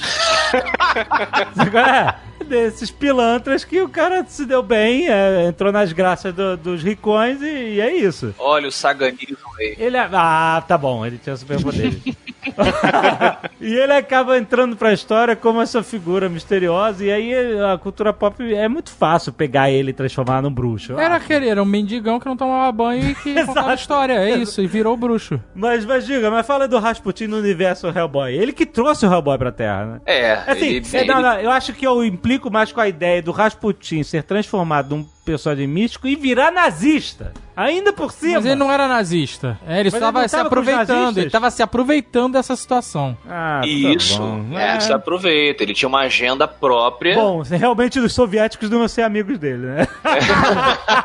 Dá, dá, né? Não, não, não era. Ele tinha uma agenda própria ali. Aham. E ah, o visual da, do ritual pra trazer o Hellboy é bacana porque mostra a mistura do oculto com aquela tecnologia ali dos anos 30 pra 40, né? A coisa da eletricidade, ele É. usa tipo uns aparatos elétricos assim. É um negócio meio steampunk, meio Tesla. Tesla É, punk. meio Vol- Wolfenstein. Wolfenstein. Wolfenstein, né? Exatamente. É, é interessante, é uma parada maneira pra. Pra- É legal. E, e é bacana também porque quando ele é apresentado, você fala assim, meu irmão, esse vai ser o Lex Luthor do Hellboy. Esse cara vai ficar aí direto. E ele morre.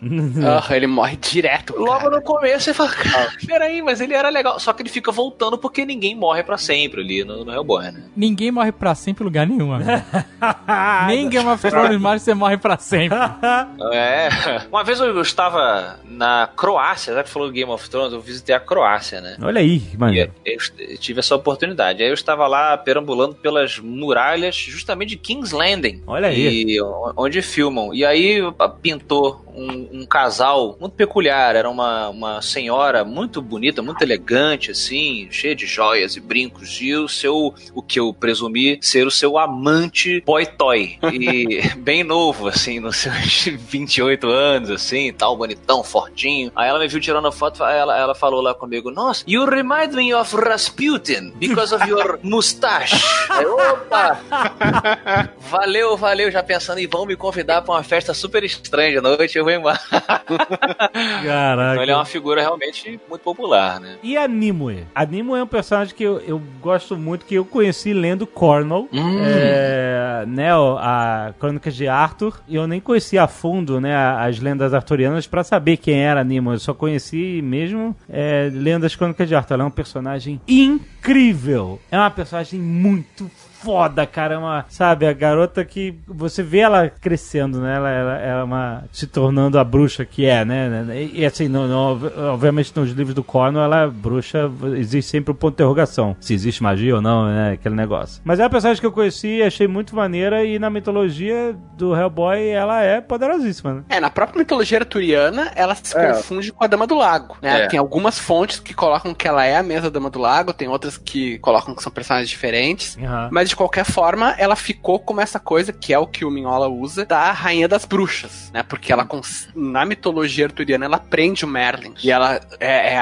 uma das partes da derrocada da velha Britânia quando ela prende o Merlin. O Hellboy usa isso, né? Quando a antiga Rainha das Bruxas, que era Hecate, ela é destruída, vem, tem que vir uma nova. E daí é a, a- justamente a Nimue. É, a Nimue, ela era tão louca, segundo a mitologia do, do Hellboy, né? Ela, ela foi seguindo pra esse caminho de adoração do dragão lá, que vai despertar, aquela coisa toda, que as bruxas decidiram matá-la, é, cortá-la em vários pedaços e espalhar pela terra, assim, pra ela não poder voltar. É, mas esses pedaços ficavam sempre voltando e tal, então tem a coisa de prenderem ela numa caixinha de madeira. Tem sempre uma maneira de se manter o, o que não quer morrer morto. Então ela realmente é uma baita de uma personagem que dá um baita de um trabalho pro Hellboy direto, assim. Então, mas por ela ser parte da lenda arturiana, ela tem muito a ver com a origem do Hellboy, no universo do Hellboy, não tem? Sim, sim. Hum. Ela, é, ela faz parte dos antepassados do Hellboy. É, ela tá no core dessa parte da história. O Hellboy é a única pessoa que pode destruir ela. Hum, Sim, porque ele pode, ele é o único que pode empunhar Excalibur pra matar a Nimue. entendi. Só que É, empunhar a. Excalibur geraria outras paradas que eu não lembro agora. Que eram as paradas tipo, se o Hellboy pegasse a Excalibur, ele poderia aí seguir o caminho do destino dele de destruir o mundo. Então, mas não tem a parada dele usar Excalibur pra controlar o exército britânico de mortos?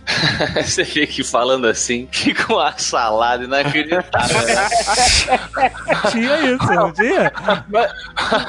Mas é, cara, ele, o Minhola faz, faz essas junções. Então, tipo, ah, o dragão, porque é as coisas Lovecraftianas, é o dragão do Apocalipse. Daí já pega a coisa bíblica, só que tem o dragão da Britânia também, né? Aquela coisa bem arturiana, que o dragão como espírito da Britânia. Ele, ele vai achando ponto de contato e colocando e vira salada mesmo, cara. Uhum. Só que a salada nas mãos de um gênio, né? Fica muito legal. É, funciona, porque layoutando assim fica realmente uma, uma confusão. Mas bom, tá, é, tá aí. Satanás!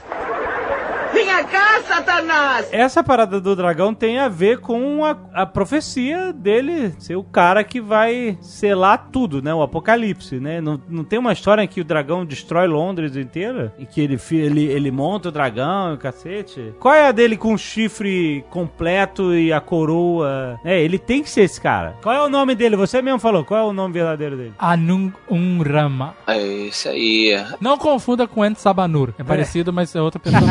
É mesmo. é bem Parece parecido, né?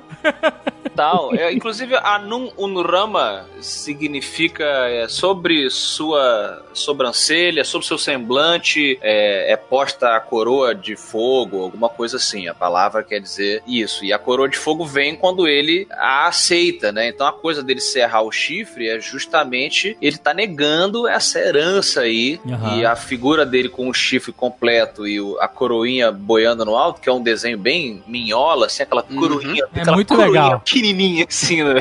É, é que ele, ele tem sempre uma coroa invisível e material. Que É. só, né, uma coisa meio de destino. E é legal falou que é o desenho bem Minhola, que o Minhola pega as referências eh, da arte medieval mesmo. Uhum. Tipo, de antes de, de existir perspectiva, que às vezes os caras faziam, por exemplo, Jesus Cristo, eles colocavam uma coroinha 2D flutuando em cima É. da cabeça dele. Tipo, um- uns elementos bem de símbolos mesmo, né? Que não, não eram coisas que faziam parte da imagem. E daqui É. a pouco tu tá vendo tudo com perspectiva e aquela coroa totalmente 2D. E não esqueça dos desenhos medievais que mostravam OVNIs também, e que o Alexandre nega. Que pariu. Mas eu sei a verdade. Então, mas assim, essa profecia se cumpriu nos quadrinhos em algum momento? Meio que sim, cara, porque ele acaba de fato indo até o inferno e já que ele tá lá, ele acaba matando Satanás. Por que não? Ele fala, boneca, os dois high five. É, ele mata o Satanás e fala: Bom, agora beleza, agora ninguém não tem dono aqui, a pandemônio, né? A cidade onde Satanás estava lá é, reinando. E, bom, ele fala: Bom, agora beleza, agora eu sou o rei da parada e tal. De novo, é, é sempre difícil resumir Hellboy, mas no final das contas ele acaba aceitando esse destino, mas meio que. Então vou fazer do meu jeito. Então, mas ele não destrói a Terra? Você tem que destruir o mundo aí. Eu vou! Não, ele não, ele não chega. Eu vou! Ele, na verdade, tá querendo evitar a fadiga. É, não acaba. Ele Dá acaba uma não. de Jaiminho. É, o, o que acontece no final, eh, vocês querem falar, né? re- Resumir assim, é que ele, na verdade, ele acaba vencendo o Rasputin de novo, que tá sempre voltando ali na sua forma espiritual, querendo causar o retorno do dragão. E, enfim, acaba que o Hellboy se funde com a Hecate, ou o Hecate, e cria um novo mundo. É uma coisa meio apocalipse, realmente como revelação desse novo estado aí de ser, e onde todos Mas aí dançam. todo mundo morreu e aí voltou a. Ele re- recriou todo mundo, é isso? É, meio que ele, ele cria um novo mundo. Até onde a história está no momento. A princípio acabou, mas. Caraca, Thanos manda lembranças, hein? É um essa, Thanos! Pois é. mas ah, mas isso é inteligente. Qualquer Ragnarok da vida pê, fala em destruição pra renovação, novo mundo, essas coisas. Inclusive, eles já tinham ah, meio que telegrafado isso, uma história que o Hellboy vai pra África. Que ele Tem. não lembra, mas nos primeiros anos de vida dele, ele falou com uma múmia, porque esse tipo de coisa acontece. e a múmia deu pra ele: ah, não, tu precisa achar as raízes da África, não sei o quê. Ele vive uma lenda africana como se ele fosse o protagonista. Que é uma lenda africana que justamente é um herói que vai matando gigantes, e daí no final ele reúne a força dos gigantes e ele destrói o mundo e reconstrói. Então, assim, lá pelo meio da história, a gente já sabia que, opa, isso não é só uma profecia. Acho que isso vai acontecer mesmo, porque já teria acontecido. Tipo, no- um, um é, Hellboy antigo, assim. E no final ele abençoa as chuvas que caem na África. I bless the rains down Africa. Gonna take the Eu adoro essa música. Eu também, tô, tô. É, Porra, pelo amor de Deus, tem que abençoar. Satanás! Venha cá, Satanás! Outra coisa que quebra o Hellboy em termos super-heróicos é que ele atira mal pra caramba. Aham. Ele tem uma arma que é a. Pô, ele tem a como arma é que é? mais maneiríssima. Ele atira mal. Pois é, é, É, mas- grande pra caralho, só que ele usa na mão fraca. é a mão, é a boa samaritana, eu acho, ou samaritana. Isso, isso, É, isso, boa isso. samaritana, bom samaritana. Ele tem que usar na mão fraca porque o dedo de pedra não entra no gatilho, cara. É meio que isso, né? Por acaso ele é destro e, e ele tem que tirar com a mão esquerda. Ele sempre dá uns tiros, tipo, ah, que se dane. Aí pega um pedaço de pau e vai pra cima do, do troll, sei É lá. um trabucaço. Essa arma eu queria ter, cara. Tem umas É. réplicas na internet que são bem fodas. Tem, tem, é gigante. É bem, é bem maneira. Mas é também uma característica de tipo, meu irmão, hum, deixa pra lá. Deixa eu ir lá dar um socão nele que resolve. Uhum. É, e o Torch of Liberty fala que essa arma era desse super-herói Capitão América, né? O Torch of Liberty. É Ele tem- verdade. Eu nunca tentei treinar uma pessoa que atirasse tão mal quanto o Hellboy. pois é, cara. Isso dá uma quebrada boa. Isso é uma parada maneira do Hellboy que, né, ele tem essa arma, é boa samaritana e tal, mas ele tem um monte de relicalhos com ele o tempo inteiro, né? Ele tem terço, tem pedaço de cruz, tem dedo de santo, tem uma porrada de parada que ele tá sempre maneiro. carregando pra fazer as mandingas, né?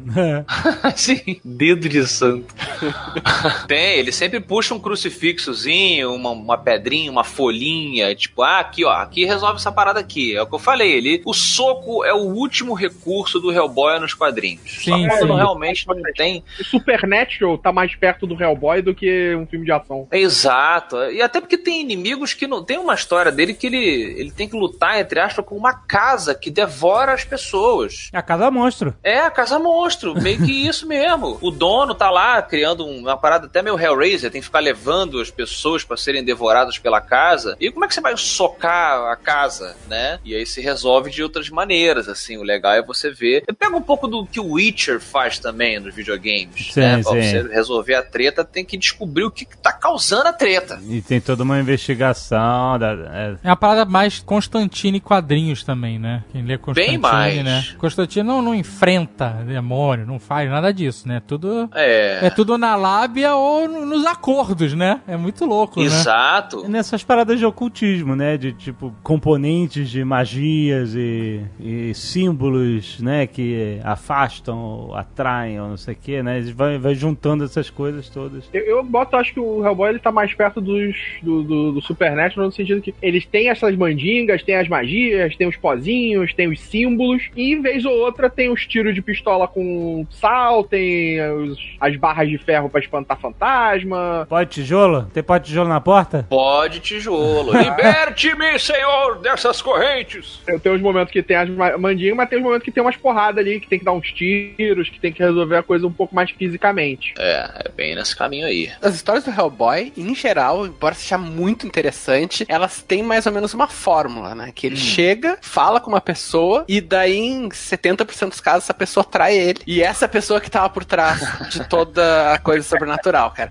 Isso, Meu, até. quase Mas- sempre é assim. Mas ele às vezes fala isso, né? Quando a pessoa Aham, trai ele- ele... ou quando aparece, ele fala: Ih, essa velha vai me trair. E- Porra, eu sabia, cara. Por que que eu vi? Por que eu tô falando com essa pessoa? Eu sabia que É. ela ia ser a bruxa, sei lá o que. Olha, tem uma história do Hellboy bacana que subverte um pouco a coisa do oculto, é, do- na questão do charlatanismo e tal, que se passa no Brasil. Olha só. É, Ah, é? Numa, numa vila brasileira, tem essa edição bem legal. Como é que chama o cara? John of God? É. Cara, eu achei bem situada, sabia? Não achei nada assim, as pessoas falando em espanhol, não, não. Era tipo é, um frade lá, numa cidadezinha bem pequenininha, tipo de Manaus, uma parada assim, é, na década de 50. E aí tem tipo uma criatura, tipo um deus, um demônio macaco, que tá matando Claro as tem um pessoas e tal. Eu É, também um demônio macaco. Ah, E aí ele vai todo preparado, ele cai na porrada com o bicho, porque não dá pra dialogar com um demônio macaco. E ele tenta também os pozinhos e as cruzes e tal. Ele fala, porra, não tá rolando. E aí ele descobre que na verdade era um macaco enlouquecido por uma- um vilão lá, digamos, alguém por trás, é, usando uma máscara, uma roupa que o cara tinha criado pra assustar a galera local. Então também tem essas brincadeiras, assim. Scooby-Doo. No Scooby-Doo. Scooby-Doo, total. Eu teria conseguido se não fosse este maldito demônio vermelho. Perfeito, eu fiquei super orgulhoso. É. Ah, quando apareceu no Brasil.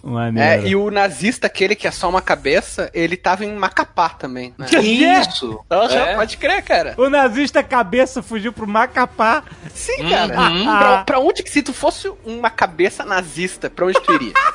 Brasil. Caraca, isso é uma frase que é um conto que dá pra você botar, sabe? Tipo assim, descubra o contexto disso. Se você fosse uma cabeça nazista, pra qual lugar no Brasil você fugiria? Não tem aquelas frases, aquelas plaquinhas, né? Quando você chega na cidade, seja bem-vindo a Macapá, onde cabeças nazistas se refugiam. De repente tem Turismo lardas, lardas cabeças nazistas. Ai, ai. Satanás! Venha cá, Satanás! Tem uma história que eu gosto que é o Verme Vencedor. Ah. Que vem de um poema que eu não vou lembrar de quem foi que escreveu esse poema, mas essencialmente, de novo, os nazistas estão fazendo alguma besteira. E aí eles resolvem trazer um um astronauta que eles enviaram para o espaço para meio que fazer contato com uma das entidades sobrenaturais e nunca trouxeram o desgraçado de volta. Ele ficou lá boiando no espaço. E eles resolvem trazer o cara é, nu- numa seita, num ritual, de novo, mistura de tecnologia com magia. E aí, cara, quando o Hellboy tá lá tentando resolver a treta, quando desce o foguetinho lá com o corpo do cara, o, corpo do cara se tornou um vessel, né? Um receptáculo para uma entidade cósmica que, que quer devorar todo mundo. E ela vai, ela toma a forma de um verme horroroso que vai crescendo e vai consumindo e o caramba. Então é meio que uma história ao mesmo tempo. É uma história clássica, pulp, né? E o Hellboy brinca muito com isso, como a gente já falou. Mas que eu lembro que me marcou porque é meio que isso. É um plano nazista maluco do caralho. E você tem uma discussão dos nazistas que estão envolvidos ali, que ainda tem aquela ideologia do terceiro Reich, junto com a galera do oculto que fala: não, foda-se o nazismo, vamos, vamos crescer esse verme e ele vai demorar o, devorar o mundo e nós seremos parte da nova. Aí nego, tipo assim, cara, o que você tá falando? Aham. Então tem esses, tem esses diálogos às vezes, tipo, cara, eu achei que você fosse nazista. Não, nazismo é o caralho. O verme nos devorará e seremos a nova forma de vida. E, tipo, caralho, o que tá acontecendo? Cara, essa pra mim é uma das histórias que mais faz essa junção. Porque tem esse aí tudo que o Solano falou, e tem o Lobster Johnson. E Que é um super-herói. Vamos Ele- falar do Lobster Johnson. O Lobster Johnson, ele era vigilante, né, que pegava, matava mafiosos, e só que quando começou a guerra, ele se envolveu na guerra e foi caçar nazista também. Só que ninguém acredita que ele existia, porque, assim, tinha história em quadrinhos do Lobster Johnson, tinha seriado aqueles de cinema do Lobster Johnson, e todos os personagens falam, meu, Lobster Johnson, personagem pra criança. Uhum. Só que eles veem o Lobster Johnson nesse castelo que tá tendo. Eles estão chamando o nazista possuído pela criatura Lovecraftiana, coisa e tal. Só que é o fantasma do super-herói que ajuda ele. É, o fantasma tá sempre aparecendo pro, pro Hellboy, pra eles. E ele tem daquela coisa super careta, né? Do super-herói dos anos 40, 30, por que não? Né? O rádio. Lobster Johnson Lagosta mais uma vez vence os bandidos, né? Com um soco certeiro no queixo. E,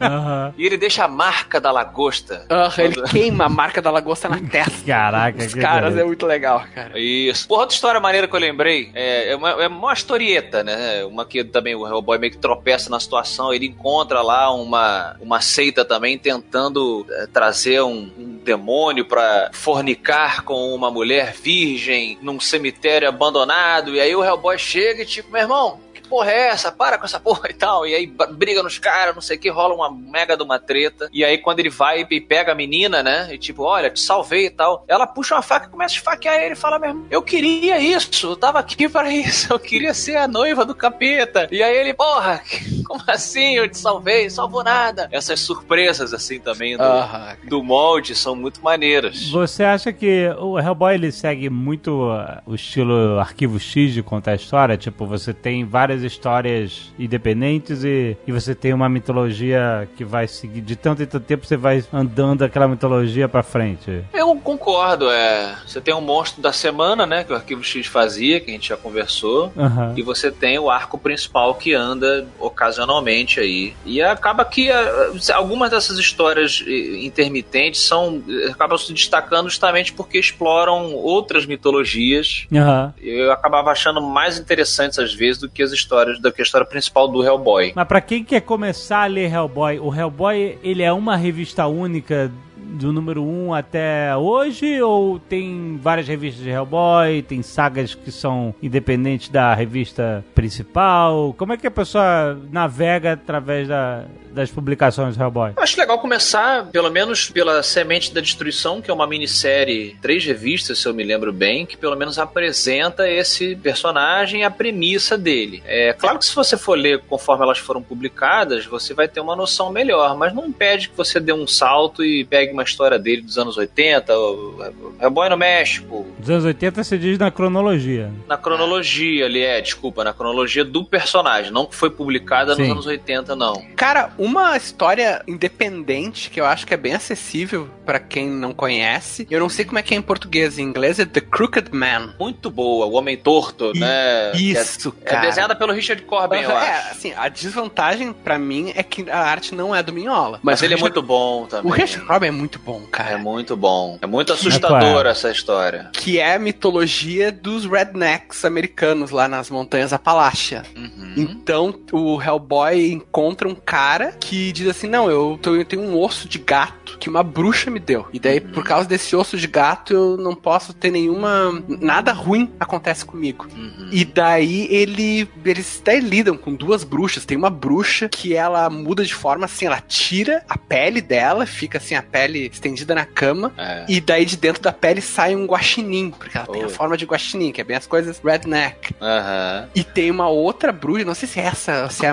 ou se é outra, que ela pegou o pai desse cara que o Hellboy tá conversando. E ela botou uma, um arreio nele e ele virou um cavalo, só que ele virou um cavalo meio homem. Ô, Dor Cavalo! pois é, é tem E é isso aí. muito sinistro isso, cara. E tem toda aquela coisa, aquele filme The Witch é um clima parecido, só que o The Tem. Witch é, sei lá, séculos atrás. E esse seria, acho que nos anos 50, por aí. É, assim. abraço para Black Phillip, que está aí ouvindo o Nerdcast. Olha, outra história que eu recomendo, essa dá para você ler também independente, é justamente do Bureau de Investigação Paranormal, é BPRD Plague of Frogs, a praga dos sapos, onde o Abe Sapien, o Johann Kraus lá, o Homem Gasoso, a Liz e o Roger vão resolver uma treta envolvendo essa, essa semente do mal aí que tá germinando numa cidadezinha, uma coisa ainda que Lovecraftiana, que a gente brinca, o Dagon e tal, as pessoas meio peixe, meio, meio sapo, mas é uma história que funciona muito bem sozinha e, e- enfim, brinca com essa coisa dos superpoderes deles. É, eu lembro que tinha uma cena, uma cena bacana que eles estão tentando descobrir quem tá por trás da parada, quem que tá fazendo as pessoas se transformando em monstros, que aí eles entram numa igreja abandonada também, os caras estão lá, oh, my God", rezando, caralho, aí tem um cara assim no púlpito, o corpo dele ainda é humano, mas a cabeça dele, tipo a cabeça mega inchada, cheia de feridas e bolhas e tentáculos, aí alguém fala assim, acho que é aquele cara ali, hein?